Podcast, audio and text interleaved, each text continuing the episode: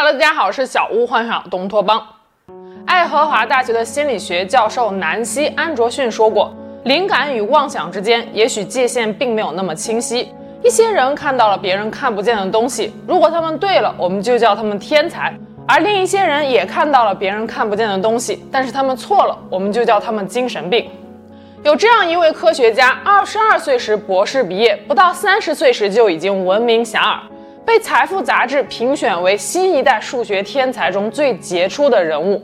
可就在人生巅峰时刻的时候，他却说收到了外星人发来的讯息，从此被人当做了精神病，强迫接受治疗。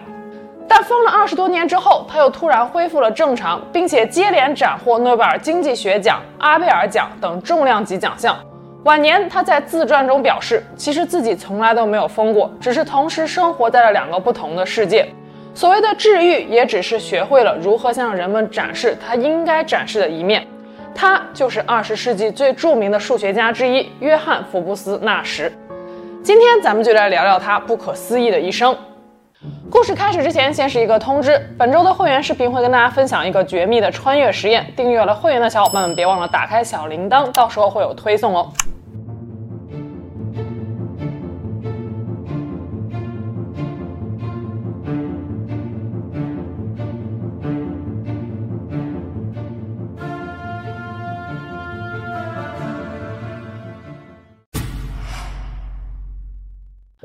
二八年六月十三日，美国西弗吉尼亚州的一位电气工程师约翰迎来了自己的第一个孩子，是个儿子。工程师给儿子起了一个和自己一模一样的名字——约翰·福布斯·纳什。纳什的母亲是一位中学老师，可能是受到家庭环境的影响，纳什从小就不喜欢和其他孩子一起玩耍，更喜欢把自己憋在房间里面闷头看书。父母也很乐意带纳什了解一些自然科学方面的知识。当孩童时代的纳什并没有表现出什么神童的迹象，相反，他在学校的成绩一直都低于平均水平，甚至经常因为不按照常规的方法解题，惹得老师非常生气。但后来事实证明，这恰恰就是纳什天赋的体现。到了小学高年级时，纳什的数学成绩开始名列前茅，有时候数学老师写了一黑板的解题步骤，纳什只需要简单几步就能够得到同样的答案。此后，纳什不仅连连跳级，还在高三的时候获得了威斯汀豪斯奖学金。在美国只有十个名额，纳什便是这十个孩子中的一个。一九四五年六月，十七岁的纳什考入了卡内基技术学院，这就是后来的卡内基梅隆大学。一开始，纳什主修化学，但是很快他便发现自己并不喜欢这门学科。他认为化学并不能启发人的思维，只考察在实验室里处理各种实验器皿的能力。那么，什么学科能给纳什带来思维突破的快感呢？还是数学？早在高中时期，纳什就在父母的安排下去辅修了一些大学的数学课程。进入大学之后，他愈发发现数学才是自己的真爱。于是，他毅然决然地决定改专业学数学。换了专业的纳什如鱼得水，天赋得到了充分的展现和发挥。大三的时候，他已经拿到了哈佛大学、普林斯顿大学、芝加哥大学和密歇根大学四所高校发来的博士 offer。纳什本来是要选择哈佛大学的，但是普林斯顿大学开出的奖学金更高，而且离他们家更近。最终，纳什放弃了哈佛大学，选择到普林斯顿大学进一步深造。值得一提的一点是，纳什从卡内基技术学院本科毕业的时候，顺带连数学专业的硕士头衔也拿到了。他的硕士论文导师理查德·达芬还专门为他给普林斯顿大学写了一封推荐信。这份推荐信言简意赅，但是分量却极重。写信的理查德·达芬当时已经是一位颇负盛名的物理学家了，在电传输理论和几何规划方面有着突出的贡献，是后来的冯诺依曼理论奖的得主。这样一位知名学者说话的分量可想而知。其实达芬在推荐信上只写了三句话。第一句交代的是写信的目的，是为了推荐约翰·纳什到普林斯顿研究生院读博士。第二句交代纳什的基本情况，今年十九岁，六月份将从卡内基技术学院毕业。第三句是亮点，也是重点。达芬说他是一个数学天才。什么样的学生能让达芬称之为天才呢？这封信可以说是吊足了普林斯顿数学学院主席莱夫舍茨教授的胃口，也促使他毫不犹豫地给纳什提供了丰厚的奖学金。纳什也没有给达芬丢人。一九五零年，年仅二十二岁的纳什博士毕业。他的博士毕业论文《非合作性博弈》虽然只有短短的二十七页，但是彻底改变了人们对竞争和市场的看法，奠定了现代主流博弈理论和经济理论的根基。这就是后来在无数教科书中出现的纳什均衡理论。次年，纳什将他的博士论文浓缩成为了两页，以 N 人博弈的均衡点为题，发表在了美国国家科学院院刊上，顿时引起了巨大的轰动。提到纳什均衡，可能很多人会感到陌生，但是说到囚徒困境，相信或多或少大家都听说过。话说有一天，一位富豪在家中被杀，财物被盗。警方在调查的过程中抓到了两名嫌疑犯人张三和李四，并且从他们的住处中搜索出来了被害人家中丢失的财物，但是他们都矢口否认曾经杀过人。于是警方将两个人分开审讯，并且分别告诉他们：如果你招供而对方不招供，你会被判三个月的有期徒刑，但对方会被判十年。同样的，如果对方招供而你不招供，对方会被判三个月，而你会被判十年，就是所谓的坦白从宽，抗拒从严。但是如果你们两个人都不招供，由于警方只有你们盗取财物的证据，没有杀人的证据，所以每个人各被判一年。不过如果两个人都招供，每个人将被判五年。于是张三和李四就陷入了两难的境地，究竟是该坦白还是该抵赖呢？显然，最好的策略是双方都抵赖，那么每一个人都只被判一年。但是由于张三和李四是被分开审讯的，所以他们无法串供。从心理学的角度分析，张三和李四都会怀疑对方会出卖自己以求自保。根据18世纪英国经济学家亚当·斯密提出的“看不见的手”的理论，每个人在面临重大得失决策的时候，都应该从利己的目的出发。最终，全社会会在一只看不见的手的驱使下，自然而然地达到利他的效果。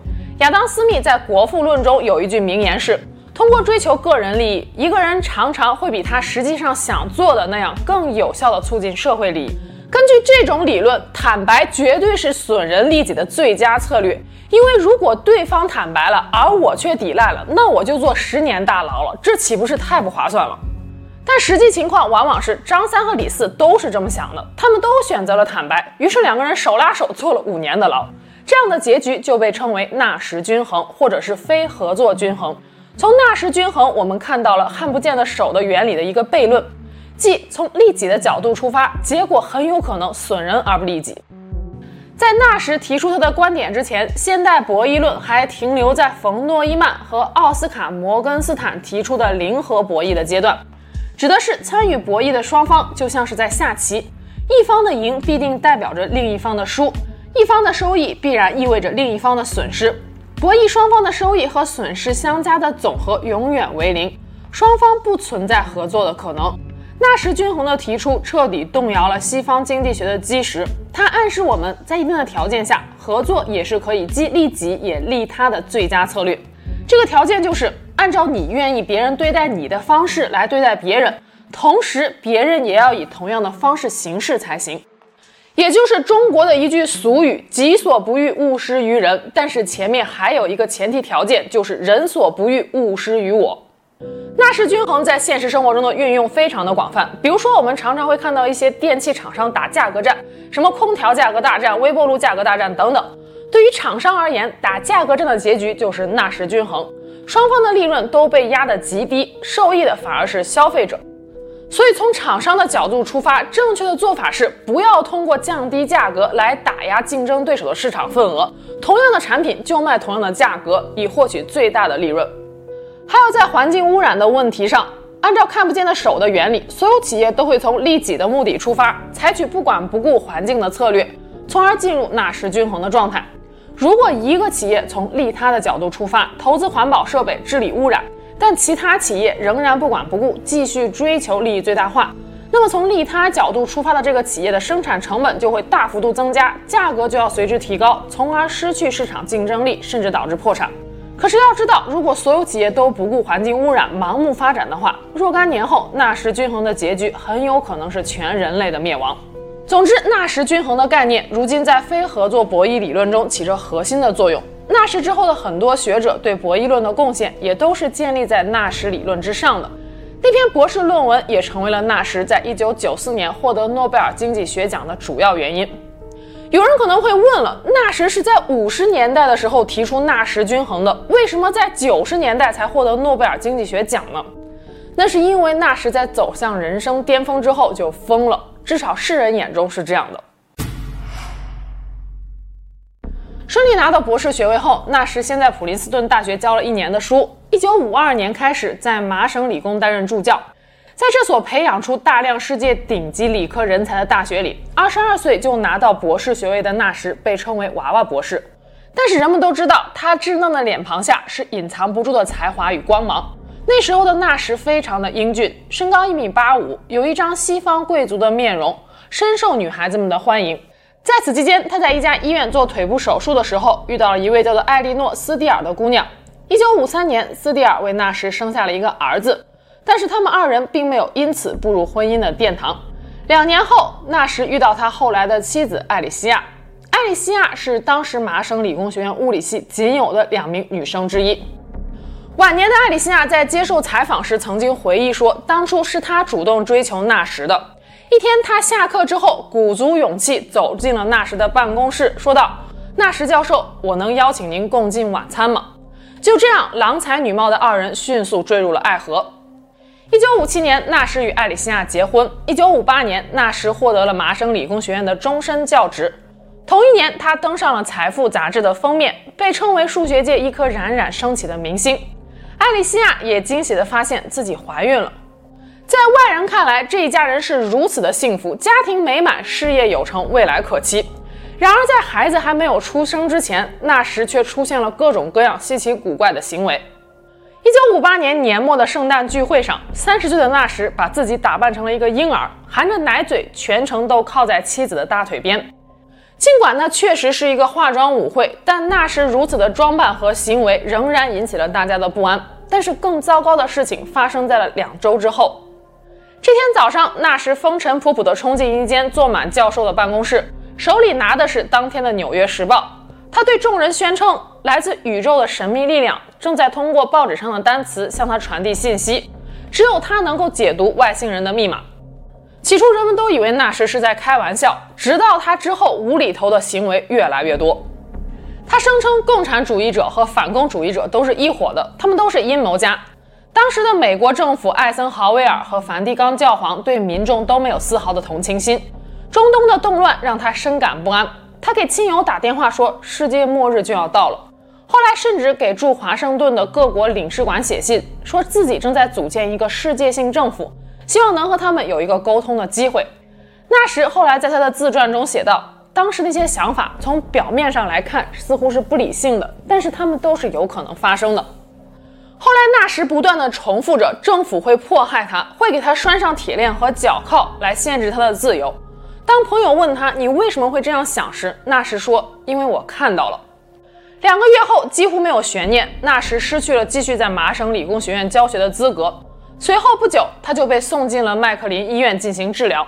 这是一家位于马萨诸塞州波士顿郊区的私人医院，专门为富豪和名人提供精神方面的治疗。诊断结果很快就出来了，纳什被认为患有妄想性精神分裂。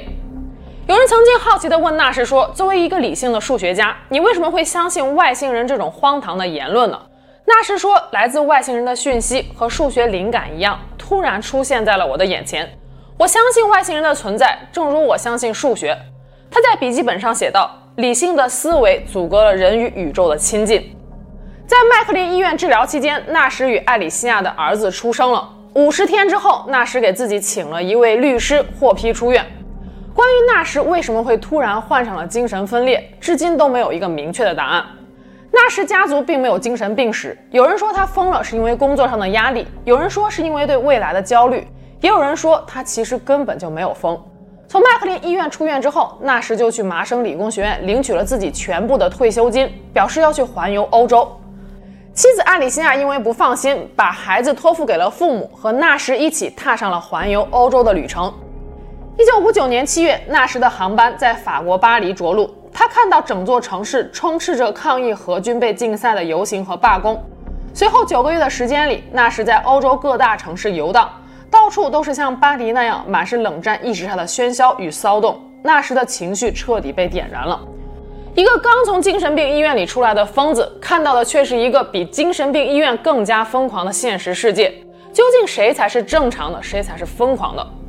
在卢森堡，纳什高调宣称自己要放弃美国国籍，遭到了妻子艾里西亚的阻止。最终，纳什带着脚镣被送上了遣返回美国的游轮。还记得纳什说过他看到了政府给他戴上手铐脚镣迫害他的场景吗？也许纳什是真的看到了未来。一九六一年回到美国后没多久，纳什再次被送进了精神病医院。这次是位于普林斯顿附近的特伦顿精神病医院，一家以胰岛素昏迷疗法而闻名的公立精神病院。当时的医学界普遍认为，很多精神病患者之所以发病，是因为体内的血糖失调所造成的，所以要注射大量的胰岛素。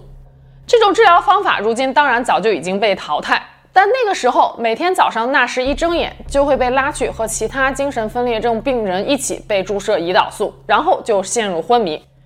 有时候还会发生抽搐与痉挛，清醒时也是昏昏沉沉，形同僵尸。入院期间，纳什的前同事美国数学家唐纳德·纽曼去医院看他。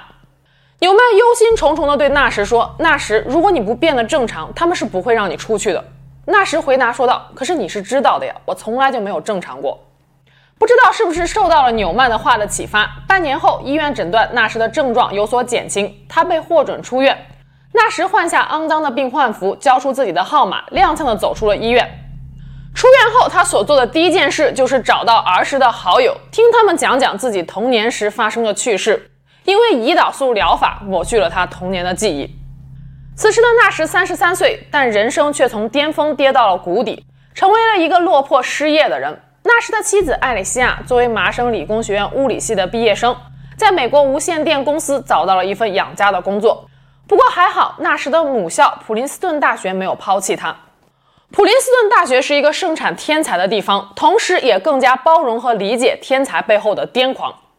欣赏纳什才华的昔日同学和师长帮助他在普林斯顿大学谋了一份研究员的闲职。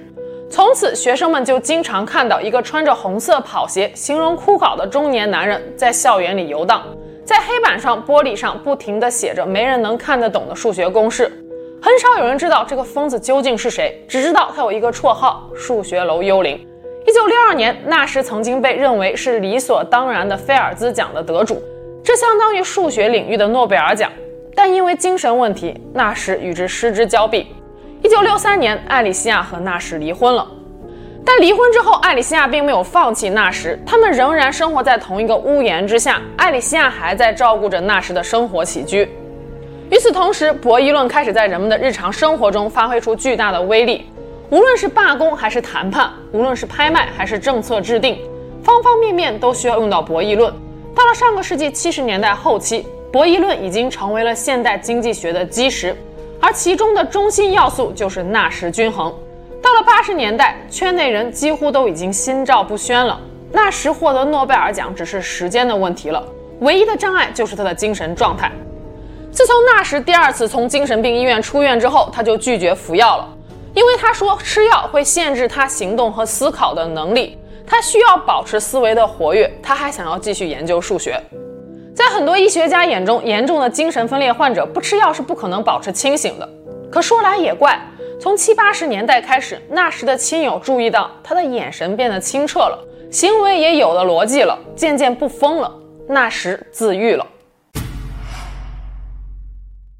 有人曾经问过纳什，不吃药你是如何康复的？纳什说道：“有一天，我突然觉得我应该重新理性起来，于是我便用理性和脑海里的其他声音进行辩论，结果理性辩赢了。”在那时的个案里，疯狂与理智似乎成为了一个自由意志的选择。有更多人认为他也许从来都没有真正的疯过，他理性的选择了疯癫，又疯癫的回归了理性。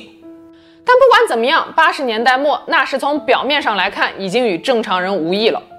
一九九四年，万众期待的时刻终于到来，纳什和另外两位博弈论学家约翰·海萨尼、莱因哈德·泽尔滕共同获得了当年的诺贝尔经济学奖。瑞典斯德哥尔摩颁奖典礼上，纳什身穿燕尾服，系着白领带，昂首挺胸地走上领奖台，语气平和地发表了自己的获奖感言。二零零一年，一部讲述纳什跌宕人生的传记电影《美丽心灵》上映，摘得了四项奥斯卡大奖和四项提名。电影中有一段令人印象深刻的场景。那时站在诺贝尔领奖台上，深情地表白妻子说：“我一直相信数字、方程式和逻辑关系，因为他们总是为我指引真理。但是在追求了一生的真理之后，我问自己，什么是真正的逻辑关系？真理又是由谁来决定的？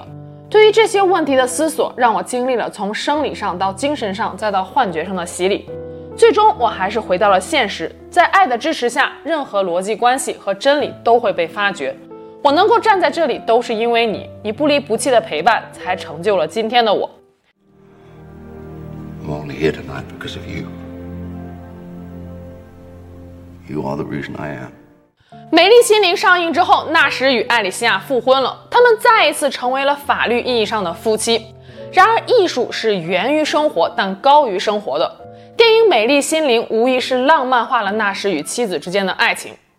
现实生活中，艾莉西亚也确实对纳什不离不弃。但是天才往往是很难被人理解的，在心灵上，纳什一直都很孤独。一个叫做沈旦奇的中国学生曾经发表过一篇关于纳什的回忆文章。沈旦奇曾就读于普林斯顿大学数学系，后来成为了数学俱乐部的主席。在普林斯顿大学里，沈旦奇多次邂逅纳什一家，甚至还有过和纳什直接打交道的机会。沈旦奇眼中的纳什夫妇是疏离而又陌生的。电影《美丽心灵》中还有这样一段触动人心的情节：年轻时，纳什看到学校咖啡厅里的一位老教授接受了其他教授送上自己钢笔的仪式，而到了纳什年迈时，还是在那个咖啡厅，许多教授也向他献出了自己的钢笔，这代表着其他学者对纳什的成就和贡献的肯定，是莫大的荣耀。然而，这个授笔仪式完全就是电影杜撰出来的。不过，沈旦奇在普林斯顿大学就读期间，却遇到了更加令人震撼的一幕。那是一次普林斯顿大学数学俱乐部的聚餐，沈旦奇作为数学俱乐部的主席，有幸邀请到了约翰·纳什一家。纳什之所以会参加这次聚餐，是因为他听说约翰·康威教授也会出席。但是很可惜，康威教授把这件事情忘得一干二净。不仅仅是康威，那些回复过说一定会来的教授，也有一大半都没有到。纳什一家就孤零零地坐在一桌，没有人敢上去搭话。直到一位大一的女生鼓足勇气走到纳什跟前，说道：“纳什教授，我能跟你合张影吗？我真的觉得您很伟大。”纳什教授先是愣了一下，然后点了点头，和女生合了一张影。接着，另一位大四的男生站了起来，说道：“我在数学系混了四年，天天被数学题虐，到头来连张跟纳什的合影都没有。说出去不要笑死人了。”顿时，大厅里面出现了骚动，几乎所有学生都拥了过来，大家都自发地排起了长队，都想跟纳什合一张影。每一位合影的同学都会说道：“纳什教授，您真的很伟大。”这样的一幕，不比电影里的授笔仪式更加令人热泪盈眶吗？二零一五年，纳什因为在偏微方程领域做出的贡献而获得了阿尔贝奖。阿尔贝奖是挪威政府设立的一项数学大奖，以弥补诺贝尔奖没有数学奖的遗憾。然而，福兮祸所依，祸兮福所倚。二零一五年五月二十三日，纳什和妻子艾里西亚从挪威领奖回来之后，在美国新泽西州发生车祸，两人双双被弹出车外，失去了生命。纳什享年八十六岁，艾里西亚享年八十二岁。那时脑海中一直笃信的那些来自宇宙深处的信息，也永远的成为一个谜了。其实不仅仅是纳什，很多科学天才都有一些常人所无法理解的特质。比如说特斯拉，他在思考的时候会出现幻觉，有时候是一闪而过的念头，有时候是非常具体的影像。传说特斯拉最牛的是可以通过幻觉设计出一台复杂的设备，并且在幻象中运行设备进行实验。华盛顿邮报曾经评价纳什说：“他在证明理论正确之前，仿佛有先见一般。那些猜想，与其说是学术发现，倒不如说是他透露了一些秘密。”五十年代末，纳什发病初期的那些风言乱语，如今看来更像是某种先知的预言，是冷战铁幕下来自人类集体潜意识里的恐惧。最终，纳什像奴隶一样被铁链锁着，押上了遣返回美国的船只。如果疯子不仅仅是疯子，而是揭露了社会根本弊病的智者，那么这个由正常人统治的社会里，他们的结局也只能是被压上渔人船，顺水飘向不可知的远方。那今天就让我们下期节目见了，拜拜。